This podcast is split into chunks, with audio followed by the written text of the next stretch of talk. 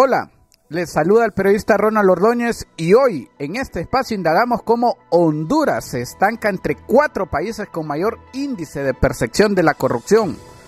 Por tercer año consecutivo, Honduras figura dentro de los cuatro países de Latinoamérica con mayor índice de percepción de la corrupción, al lado de Venezuela con 23 de los 100 puntos posibles.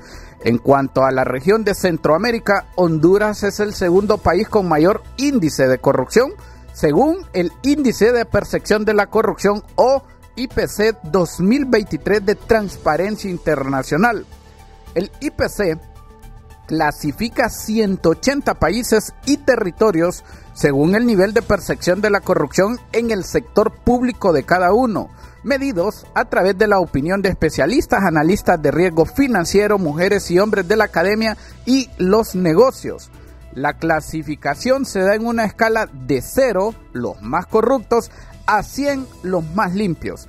A la cabeza se sitúa Dinamarca con 90 puntos, seguidos de Finlandia con 87 y Nueva Zelanda con 85, mientras que Somalia con 11 y Venezuela, Siria y Sudán del Sur, los tres con 13, consiguen las puntuaciones más bajas. Continúa la lista Honduras. Falta de independencia en el Poder Judicial. El informe publicado destaca que en América Latina y el Caribe, la falta de independencia y de transparencia del Poder Judicial promueve la corrupción y la influencia indebida de las élites políticas y económicas. Esto hace que muchos sistemas de justicia en toda la región sean incapaces de aplicar la ley de manera efectiva, de manera imparcial o de ejercer su función como control de otras ramas del derecho. Añade la publicación que en países como Honduras, Brasil y México, la destitución de jueces y fiscales sin mérito por parte de otras ramas del Estado, a menudo a través de procesos opacos y en algunos casos ilegales, socava la independencia del Poder Judicial y esto fomenta la injusticia y un sistema en el que la ley se aplica de acuerdo con los intereses del gobierno gobernante y de la élite. Honduras también ha enfrentado un importante debilitamiento de los controles y saldos, la creciente captura del Congreso por parte del Poder Ejecutivo ha permitido el nombramiento del fiscal general por parte del Poder Legislativo sin transparencia.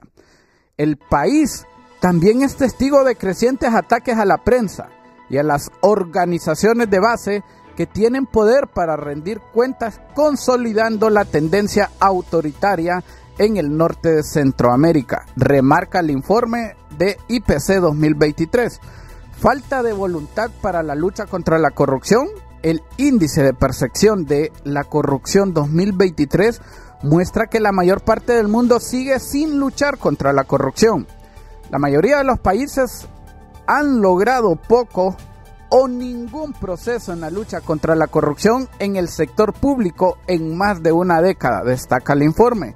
En el caso de Honduras, apenas logró 23 puntos de los 100 puntos posibles en el índice de percepción de corrupción 2023. Es decir que en Honduras no estamos ni cerca de poder alcanzar una media que sería un 50% dijo el director de Democracia y Transparencia de la Asociación para una Sociedad Más Justa, ACJ, Juan Carlos Aguilar. Añadió que durante los últimos 11 años Honduras ha tenido una tendencia a la baja, ya que solo en el 2015 se alcanzó un pico de 31%, que fue el mejor porcentaje y aún muy lejos de una muy buena calificación. En los años siguientes, el índice fue bajando y desde hace tres años se ha estancado con un 23% con respecto al índice de percepción de la corrupción.